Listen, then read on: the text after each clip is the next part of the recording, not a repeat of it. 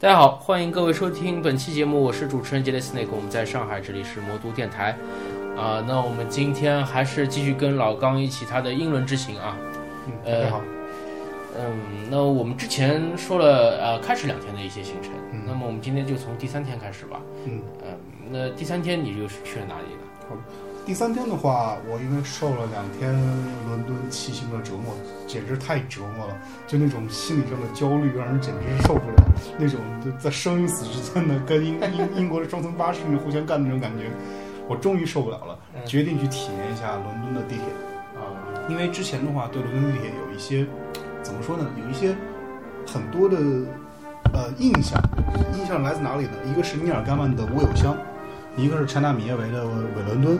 这两个非常喜欢的英国作家的关于伦敦的描写以及他们的对地铁的描写。但是真正的你去坐到了英国地铁之后，才发现完全是另一种感觉，因为。呃，坐过了中国地铁，特别上海地铁和北京地铁之后，你会发现，我靠，伦敦地铁简直是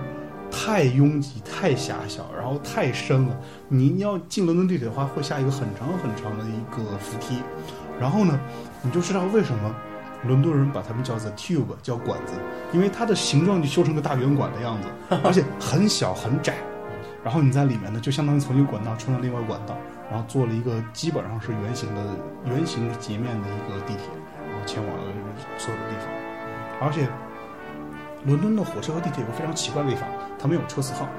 就是它不会像有几两号线、三号线，哦它会写就是这条是牛津线，这条是什么什么线，然后呢，区分它是往哪边开的，你只能看它的终点站到哪儿。所以说，这第一次坐上伦敦地铁会很懵逼。好，你我当时是是要第三天行程第一站是格林尼治皇家天文台，这个地方远离市区比较远，所以说只能是坐最快是坐地铁到。然后呢，当时对英国伦敦地铁印象特别好的原因就是说，哇，好可爱的，全是管子，然后就是说有这种感觉。但是呢，刚跨完英国伦敦地铁，就在伦敦地铁上连续连续坐错两次车，到最后才坐对了方向，因为它是城城市，它城市线路，它一条城市线，然后它的名字都是一样的，颜色都是一样的，啊，它就它方向靠最后一个所到达地点的区分，好不容易最后才折腾到了格林格林尼治皇家天文台所在的那个地点，因为前两天就是一直是阳光明媚，然后突然间下午四点开始下雨，结果呢到了格林尼治这一天呢是整个这一天全是阳光明媚，啊，感觉就是特别的美好。然后先下，刚从那个地铁出来呢，第一个先看到的是一艘快古，就是一艘帆船，嗯是一艘快帆船，它是整个一艘快帆船的模型。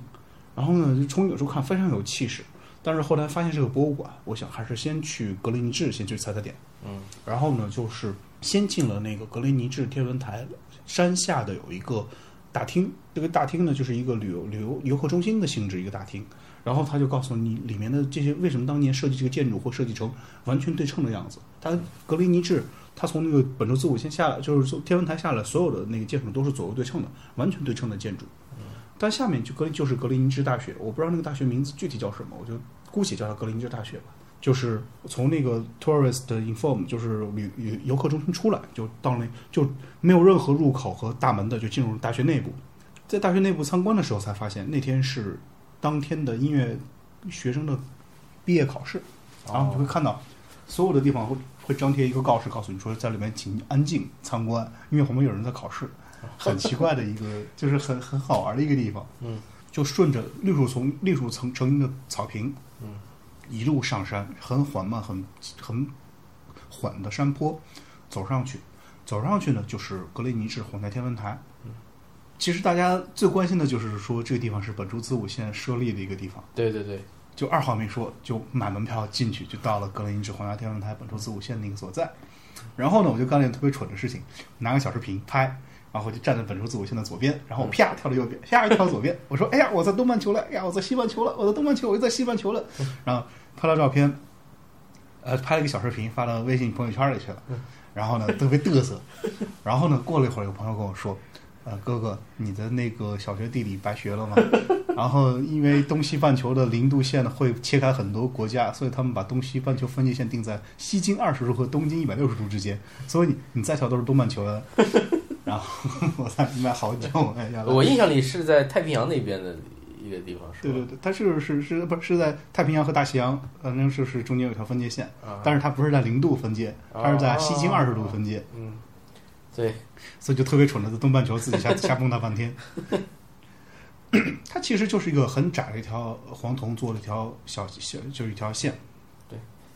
但是它它还毕竟是那个零度经线嘛，吧？对对对还是有一定意义的。对然后它主要它下面有一个，就是说它有一系列天文台告诉你，就是说他们当时怎么通过一系列非常小的机械，呃，慢慢的就是说不是小不是小机械，就是简陋的机械，它也是很壮观的简陋机械，来观察那个黄道，观察那个就所有的星体变化，观察包括最后那个测量出这个就是说分时区，呃，就是测量出这个变化。然后呢，它下面呢主要讲的是这个天文台观测，包括后面的就是钟表的使用。对于这个航海、航海的这种支持，因为那时候他就讲了很多海难，就讲的是这些人有去无回，讲的这些人就是因为就没有导航迷失在海海洋中，讲这些情况。他就讲这些光天文的观察、天文机械的使用对于航海的注意，它有很大的展厅是展示这一部分的。这大概其其实里面很多展示地方，但是就是说涉及到一些机械原理。啊，涉及到一些东西，我们在这块没有实物，也不好多做分享。那反正就是说，这个地方是非常值得一去的一个地方对。希望大家就是有机会去格林尼治、去英国伦敦的话，一定要去格林尼治皇家天文台看一看。嗯，而且这个地方的景色非常好，可以从这个天文台的顶部观测到整个那个伦伦敦，可以就看到整个伦敦市的一个就是远景。从天文台出来之后呢，啊、折腾了一圈，就是为了，因为他在游客中心时候给游客中心的时候给了一份说明，就可以按照他建议的路线进行游览。他其中一份建议是一个景点说明，就景点线路，就是说你可以从这个线路看到所有你想去看的一些景点。哦，然后其中有一个就特别绕远，离天文台很远很远的一个山脚，其实那个景点就是可以看到伦敦的一个全貌，哦是另一个角度看伦敦全貌。但是就为了那么一个 view point，然后就折腾了半天，折腾了大概有就是三分之一的时间全折腾这条线路上了，然后最后折返回那个天文台回去的路，到达了天文台脚下的叫海军博物馆，这个地方就是当年就是所有的就是英国海军的一一些就是一些设施，然后名人，包括他们当时那个东印度公司的一些成立的过程，然后这么一个展示，然后里面还有一些比较名贵的画，好像是一些原绝版的，也就是原版的绘画，然后这个地方也是非常值得一去的，但是呢，就是说很可惜不能通过照片来分享，然后只能向大家推荐一下有这么一个地方，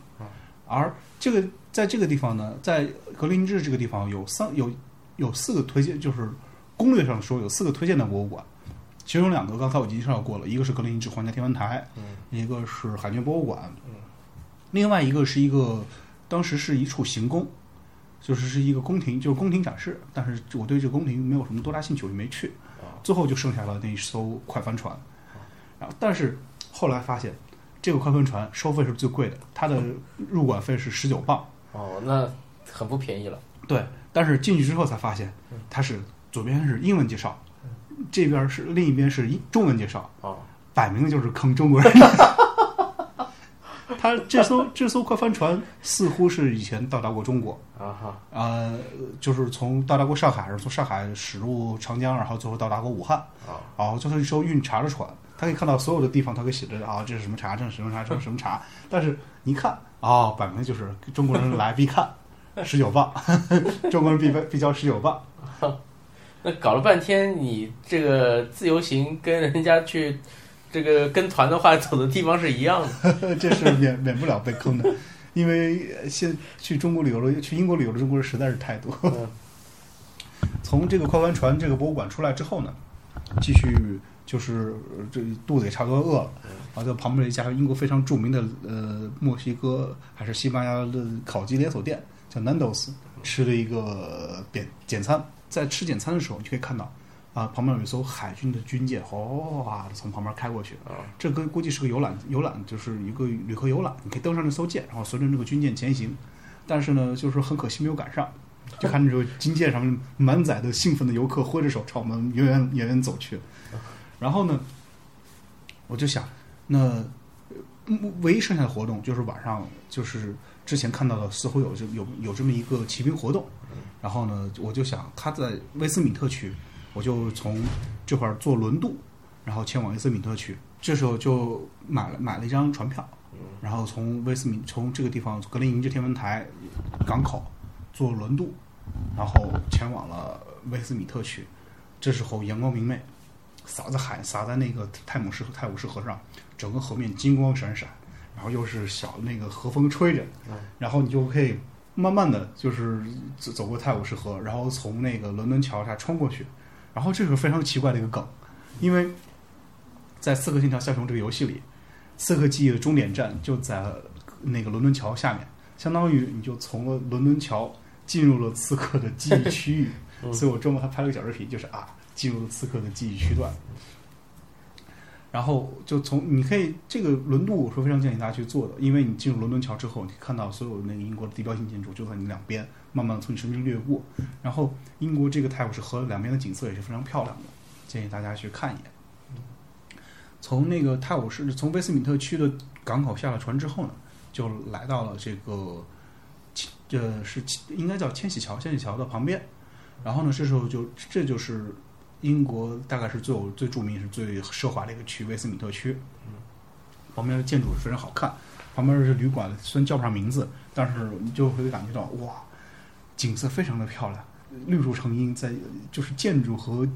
树荫就是融为一体，那种相辅相成的那种感觉。我就穿过这个威斯敏特区，来到了之前第一天白金汉宫路过的那个骑兵营。哦，这里边这个地方呢，我是应该说已经路过三次了。第一天是晚，当天晚上到伦敦骑行的那天晚上，路过这个地方，就看到到处是马粪味儿，就看到旁边有各各种工作人员在架设那个聚光灯，大型聚光灯，感觉就好像是有什么活动。这是第一天。第二天，为了去看白金汉宫，路过这个唐宁街十号啊，包括路过这个骑兵营的时候，就看到了这帮有一些骑兵站在那里，旁边有小姑娘站到那块儿，为了照片比 V 字手。啊，这个其实我后来发现，这其实很忌讳的事情，因为 V 字手在英国，在伦在英国人眼中是一个很不雅的一个手势，但是呢，旁边的这些游客呢就不至于哗就不停的哗在那 V 字手 V 字手 V 字手。这时候呢，我就看到旁边有一个上面写的是，啊、其实原文应该是 beating and retreat retreat，但是我看成了，我当时看成了 biting biting treat，我我以为这个地方呢是一个。呃，假如你比 V 字手，然后被那个马看见了，马咬伤你之后，在这儿做一个包扎处理，马上 biting 你以后，你来做一个 treatment。然后，但是后来才发现呢，哦，这是个活动，它要持续两天。然后这是个什么活动呢？它名字叫 beating and retreat，就是说敲击和撤退。我说这算是什么活动呢？然后半天也没查到，相关资料很少。直到最后坐到看台上才知道，这个活动是一个非常著名的一个仪式。叫做鸣金收兵仪式。那虽然它叫 beating retreat 撤退，但是我们中国人给它翻译成鸣金收兵，啊是一个非常，嗯、怎么说，逼格突然高了那么一点点。怎么说我参加这个活动呢？当时一看到啊，好多人已经聚集到这个 皇家骑兵营的入口处，准备来进入这个就是会场了。我就去问他们，哎呀，现在这还有票卖吗？然后我想，哎呀，大概已经没有了吧。结果没想到，那个那旁边那个售票员说啊，你好幸运啊，我们这还剩了一张票。呃，就是这个地方位置非常不合理，为什么呢？就不合适，因为这个位置可能视野受限，旁边有个大屏幕，就是说有个直播用大屏幕在那立着呢，你在那下面坐着，视野可能受限，所以呢，这张票原价十五磅，我现在五磅就卖给你。然后这是刚好最后一张剩票，我就花了五磅钱买了这张十五块钱的票。嗯，他告诉我说，你从这儿走走走，从这儿进入。啊，好。他因为皇家骑兵营是个非常大的一个营地，基本上就是可以从唐宁街，唐宁街只是其中的，就是它是它是南侧，绕一圈的话，起码会绕行绕行大概有两两三公里这么一个情况。他告诉我该怎么从哪从哪进去，我就绕绕绕绕绕着那个入口。结果呢，我绕着入口的时候呢，那个 officer 也不知道该怎么进去，然后呢又给我指，啊你从这儿进。我说好，我就绕到这边。就到这个口的时候，他又告诉我，哦，你这个座位不在这里，你得从那个口进。我就哗哗哗又绕回了之前那个售票那个地方。然后好不容易终于熬到了，然后可以进去了。但是非常幸运，因为那是骑骑兵营的正门，啊，然后很多胸前挂了很多勋章的将军们就来了，进进出出，进进出出。然后呢，因为我的位置其实不应该从那个门进，但是后来没办法了，因为别的入口都关闭了，我只能从那个门进去。然后呢，只能好一路问路问过去。这时候呢，因为一路上全都是身穿红衣、戴大熊皮帽的那种女王禁卫军，个个长得非常帅气，然后就一路问过去。然后后来跟朋友说，看见我一路问路全是这种帅哥儿，嫉妒吗？他们也非常绅士，然后就一路告诉我该怎么走，怎么走，怎么走。最后终于走到了那个呃座位上，是非常非常偏，基本上是在那个啊、整个骑兵营这个广场的最西最西北侧。呃，他本来说这个位置视野受限，但后来发现呢，其实那个位置基本上对于我的视野没有影响。它的那个大屏幕基本上在广场的视线之外，哦，那所以说算是赚了。我的旁边坐两个美国夫妇，他们也是过来看展的。我跟他们说：“你看那旁边没有？那个唐宁街那边是不是全布置的全是那个狙击手呀？”他说：“啊，不止了，你看那儿也是狙击手，那是狙击手。”我说：“为什么呢？”我说：“你看，那是唐宁街十号，那个英国首相就住在那里。你看旁边肯定布置很严的。”他说：“当天到场的最主要的的那个，就是说整个仪式最尊贵的客人吧，应该是霍林顿公爵。”啊、哦应该不叫霍林顿，我记不清他是，反反正是一个公爵，是是一是一王子。嗯，进正式入场应该是八点了。八点的时候，整个天还是非常亮的，跟下午三四点那种情况一样。军乐队就进来了，刚开始就是是女王的禁卫军军乐队，大家吹着广号进来了。嗯，然后就是一个非常庞大的方阵，进进去以后向左行，然后对我对着我们吹，然后对着就是右行，然后转身过去对那边吹号，然后又走走着正面对着那边就是就演奏，演奏完了好停止，然后散开。接着呢，就是风笛乐队。我靠！你们真是第一次感到那种 风笛，就是苏格兰的那种风笛禁卫军是什么感觉？大家吹着风笛，然后踏着路把一起走进来，哇，那个风笛声萦绕着整整个那个骑兵营的现场。然嗯，这个其实当时我们已经感觉很震撼的时候呢，就会发现身后呢有一批骑兵在列队，然后这些骑兵不是普通的骑兵，他们是骑兵乐队，所有的骑兵身上都背着大管号啊，有各种的乐器，然后呢也是迈着整齐的步伐走进去，然后哗哗哗在里面吹号，就是整个骑骑兵方阵演奏。嗯，具体的这个仪式流程呢，因为也缺乏了解，然后我就大概只是说一下，就是有一个什么乐队登场，嗯然后呢，大家可以看到不停的有着这个呼唤来回，就是大概是一个非常庞大的一个演奏仪式。仪式整个进行过程大概是两个小时。哦那时间也挺长。对对对，然后听着最后其实审美疲劳了，但是最最经典的是，在这夜色已经快深的时候，有一架一战的时候的飞机从就是一战的时候战斗机从我们空中掠过，然后进行一个演示。整个仪式呢，给人感觉非常的激激动人心，因为你真是看到是军乐队的演出，而且呢，就是最最让人感最让人心潮澎湃的就是那个风笛的军乐队。然后他们当时其实我漏听了很多东西，嗯他们最后才说，这个是女王诞辰庆生九十周年，啊、就是女王生日九十周年的一个庆典活动。哦，这是一个庆典活动开场。当时我想的是，女王庆典不是四月份结束了吗？你现在谈什么开场啊什么什么的，这是什么意思呢？当时也没过多做嗯纠缠，然后也没过过多留意，然后就这个活动结束了就结束了。然后你想，要是放在中国，你说在中南海旁边听这么一个演出演，就看这么一个活动，才掏了五磅，你自己是一个什么心情？本来想的这次活动已经结束了，然后就在那个从这个骑兵营返回住处的地方呢，途经那个国家美术国国家美术馆，国家美术馆的广场上，这时候居然居然居然放一部音乐剧，好然后是威尔第的《Nabucco》，然后放这音乐剧的时候呢，就是，呃，这时候感觉英国人非常有意思啊，大家就是说一个广场哗突然就给你拦起来，然后大家就席地而坐，坐在那个广场上，大家一起看大屏幕，这是一个非常有名的活动，它是准备在全世界各地进行一个轮回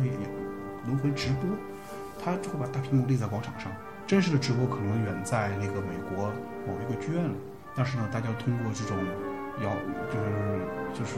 这种传输传输，然后在很远的地方，然后通过大屏幕和大家一起观摩，然后实际上是现场直播，是这么一个演出活动。然后呢，我就是我也是莫名其妙的，就是跟他们进去了，然然后他说啊，这是免费，你随便进，小伙子。但是，我们要查一下查一下你什么东西，呃需要安检。然后我跟他说啊，这里面是看全是全是书吧，全是书，我就买了各种各样的鉴定书书书书书。然后看了哦，小伙子挺挺可以嘛，很多书嘛。然后再给你本书好不好？然后就给我了一本这个关于这个就是大屏幕的这个介绍的一本书。然后这就是当天，当天就觉得很有意思，因为这是可能是我在伦敦待的最后一个晚上。哦，第二天虽然还需要在伦，可能还在伦敦待着，但是说晚上就不在伦敦待着了。但是呢，就这天晚上充充满了各种各样的奇妙的事情，比如说花了五磅钱看了一个非常非常牛逼的演出活动，还这么的哥哥还在中南海旁边，然后又在国家剧院旁边、国家美术馆旁边看到了这些，发发一个就是全民这种沉浸在艺术氛围这种感觉。到处在这个就是当天，你虽然就算你离开那个地方，你感到旁边还有很多人在卖艺呀，或者说在举行各种各样的演出活动呀，你就看到这个地方充满了这种对文化的这种尊敬，也不是说就是大家是浸在文化这种生活里面去，而不像柏林那样，就是说，首先你不能理解那种文化，因为起码这个是英国是伦敦，这是个英语文化地区，你从小浸在这种英语环境里，对于这种文化多少还是可以接受的。可以理解的，那再加上呢，这个整个这种环境里面，它是充满了对文化的包容。它毕竟是这么一个昔日帝国，它不像那种像柏林一样的纯粹是一个德国人，或者说后来德国人的一个聚集。他英国帝国在成作为帝国其实，它吸收了印度人啊，吸收了各种各样不同肤色的人。他们不，他们英国人对他们来说，就他们英国人把他们视为自己人。嗯，所以说，怎么说呢？这么一个环境。他们所有人对对所有人的包容，这种包容性，让你感觉到会比在其他的国家要强很多。然后你感到啊，这个国这个地方，无论是从文化上，还是从这种肤色上，还是从各种方面，都是种多姿是非常多彩的。嗯，这种这么一个地方，哦，这是这是对伦敦印象最好的一天。哦，嗯，因为这天没有淋雨。哎，对，因为这天没有淋雨。啊，那说说后面的吧。后面，嗯，就是我计划这么多天，终于这天想要准备去大英博物馆了。啊，我想，哎呀，他们老跟我说大英博物馆要去，要不逛很长很长对时间。对，而且四大博物馆之一嘛。对，而且我我既然要去大英博物馆，我就住大英博物馆旁边的，居然前三天都没有去，到最后一天才到近处来找。后来想想想，那好去吧。然后呢，但是这时候又出了猫腻儿。这时候我想，今天最后一天了。要我们先去几个比较还非常想去的地方，比如狄更斯的故居啊，比如说九又四分之三站台啊，哈利波特的九又四分之三站台啊。然后我想，那大英博物馆再靠后排一排吧，反正挺近的，我可以把行李先放在居住的地方，到时候大英博物馆逛完了，直接拿着行李走人。嗯想的挺好的，就直奔狄更斯的故居。啊，狄更斯的故居呢，嗯，这个跟狄更斯的其实对狄更斯作品了解还是不是很多。呃，没有没有什么系统的读过，但是呢，对狄更斯印象最深的还是在《刺客信条：枭雄》里面，跟他做了很多任务，对这个老头儿很有很有想法，就是很有意思。然后呢，就去他的故居里看上了一眼，然后这时候才明白了，就是说他是一个，虽然说他就是说是一个人民作家啊，但其实他的生活环境也是一个非常呃非常生活化，或者说一个非常。有一定阶层的这么一种感觉，你就看到啊，比起那个福尔摩斯故居，这个故居更像一个有人生活过的地方。他就会告诉你，这第一层一一个人物是真实的吗？另外一个人物是虚构的？对对对对对，你就感到了，他还是原样保留了当时那种生活环境。然后呢，这这个为什么狄更斯选择这儿居住？然后他当时还有一个说明书，这个地方是莎士比亚的一个，他这个名名字。是跟莎士比亚的一个戏曲有关系，所以狄更斯特别骄傲，他有这时候有这么一处房产。哦。然后呢，就看到一楼是一个大家吃饭的地方呀，然后旁边是洗就是洗衣服的呀，什么什么，你可以保留原样保留在那儿。旁边还有个酒窖。然后二楼是一个会客厅，是狄更斯写作的地方。然后三楼是一个那个是一个起居的地方。然后就看到旁边有仆人室，仆人室里面他会告诉你说啊，狄更斯这个人很亲民，亲民到什么程度呢？就是他的作品呢，其实有很多的。很多的那个他的仆人也在读他的作品，然后就可能啊，这这很让人惊讶。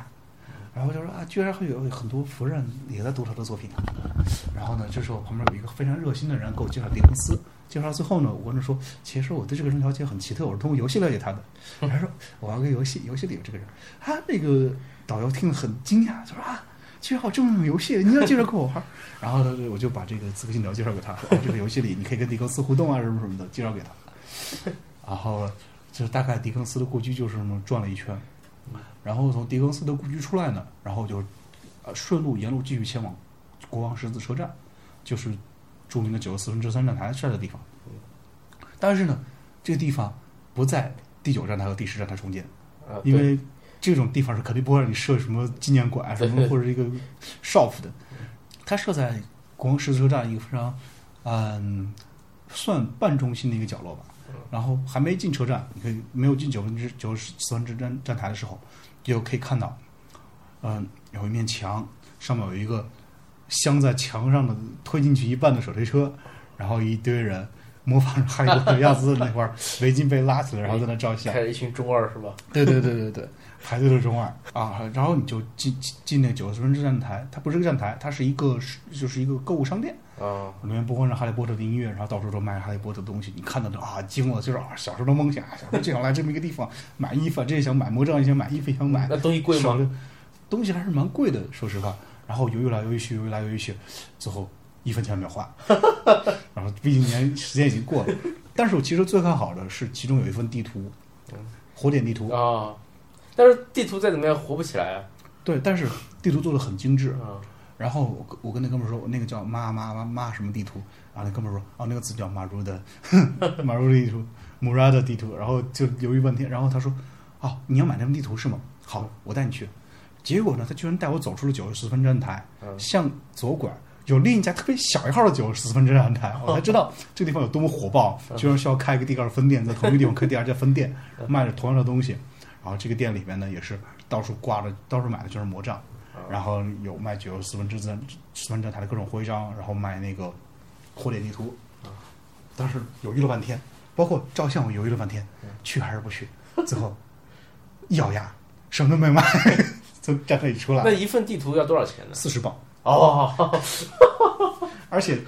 而且因为我前几天已经在伦敦逛来逛去，买了很多东西了，哦全是那种小纪念品，这个预算有点不够了是吧？不是预算不够了，是我害怕把那个地图放在里面折坏了。啊，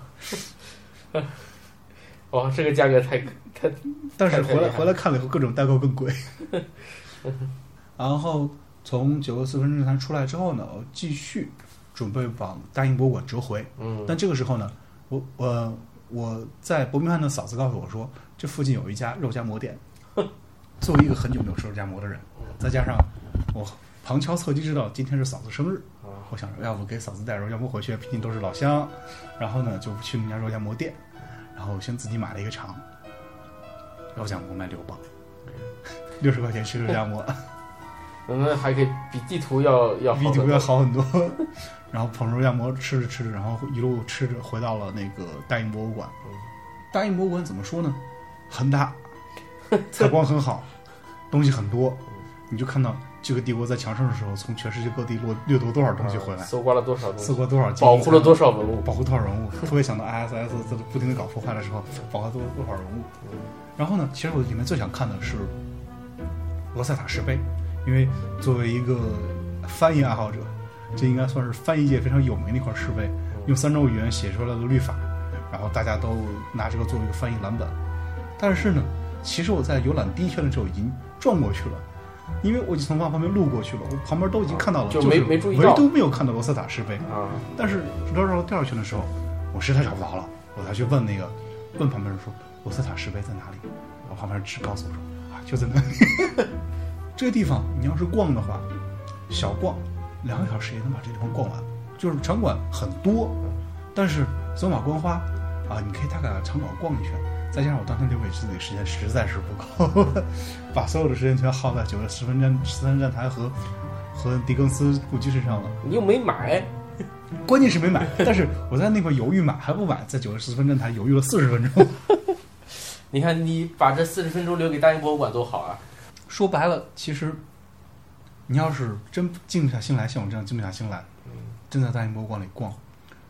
两小时真的够累的，因为实在是根本没有地方坐，然后不停地游览游览游览，有很多真的是能把人眼睛看花了，嗯看到最后就审美疲劳。看到后面肯定要审美疲劳，所以要慢慢看。一般性别人看个一个月左右嘛才差不多。对对对对对，哎，所以说这为第二次伦敦行打好了基础，住的地方绝对不会变。这个地方对于游览大英博物馆实在太好了，嗯但是时间肯定要对大英博物馆安排再多这么一些。嗯当天最庆幸的事情是什么呢？是中国馆当天闭馆维修，哦不然的话我会留下很多遗憾的。因为中国馆闭馆维修呢，呃，省去了很多时间，嗯相当于把整个大英博物馆就是算能当天能拿到的成就都拿了一遍。嗯嗯，这大概就是比较匆忙的伦敦的四天的整个旅游行程。嗯嗯，现在回想起来的话，确实给伦敦留的这时间还是仍然是不够的，四天时间。对它，因为历史比较悠久嘛，对对吧对对对呃这种可看的地方还是相对比较多的。对，嗯，不像上海，真的要去哪里玩的话，呃，地方实在是太少了。其实你要作为游客来玩的话，还是能玩出很多花样来的。但是你作为一个生活在这里来玩，你觉得啊这个地方离我好近啊，我什么时候去不行？然后就一辈子去是有的时候，比如说有这个呃别的地方的朋友来了，说上海哪里好玩啊？对对对，啊，你绞尽脑汁好像也，你推荐他去城隍庙、去东方明珠吧，好像觉得有点坑他，嗯，对吧？但是别的地方呢，你说要有点这个当地特色的呢，又真的说不出来一二三。导致我陪别人逛逛了现在自然博物馆，你们去逛过三四遍了，全是自然博物馆。嗯，就自然博物馆啊，或者上海博物馆啊，对吧？就这么几个博物馆，然后其他还有还有什么呢？你要去新天地啊，什么地方，就是纯粹就是消费了。对对对，啊，那很不容易啊！这个伦敦的这个行程又过了两天，嗯，啊，玩的也很丰富，对吧？有也有很多这种意外的惊喜，啊，没有自己也没有沉迷到这种买买买的这当中去，其实买买买了不少，只是没有说。嗯，那么呃，伦敦是游玩了，但是我们这次